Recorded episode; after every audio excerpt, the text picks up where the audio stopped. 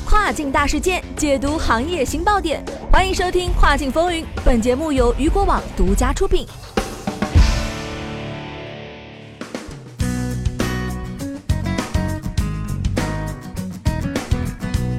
各位中午好，欢迎大家在每个工作日中午的十二点继续锁定到雨果调频，这里是正在为您播出的《跨境风云》，我是大熊。据悉啊，上周一，随着苹果公司发布网络视频服务，视频领域的竞争越来越激烈。但是啊，视频网站目前啊，主要的内容是电影、电视剧和纪录片等等。据外国媒体消息。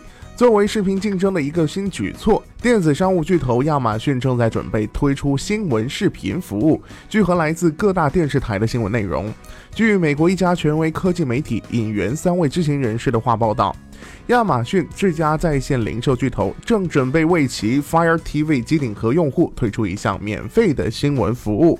新闻视频服务啊，预计将在几个月后上市。据消息人士透露，亚马逊希望向消费者提供来自全国性新闻电视频道和地方电视台的新闻节目。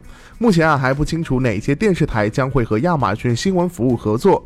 据悉，亚马逊已经与雅虎新闻和雅虎财经频道的所有者 Verizon 通信公司进行了谈判，但目前啊还不清楚该公司是否已经加入。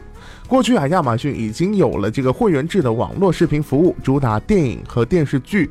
亚马逊每年投入几十亿美元的经费，原创各类作品，并且已经拿到了艾美奖或奥斯卡奖奖项。但是啊，在原创影视内容或视频会员方面，亚马逊仍然明显落后于全。球排名第一的奈飞。那么，据报道啊，亚马逊的新闻视频服务将会免费提供，该公司将通过视频广告来获取收入。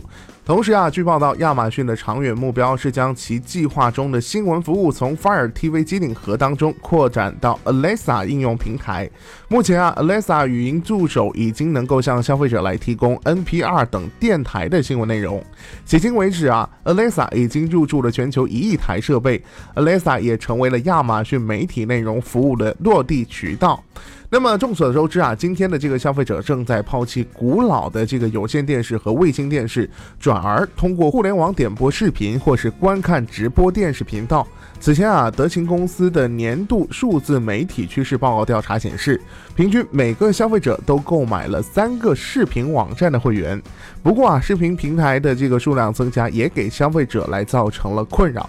比如说，用户如果希望看到某个独家的美剧，可能需要专门购买会员，导致购买会员增加，负担加重。好的，聚焦大事件，解读新爆点。以上就是今天雨果电台为您推送到最新一期的跨境风云。想要了解到更多跨境电商资讯，您还可以持续关注雨果 App 推送的最新消息。我是大熊，我们下期再见，拜拜。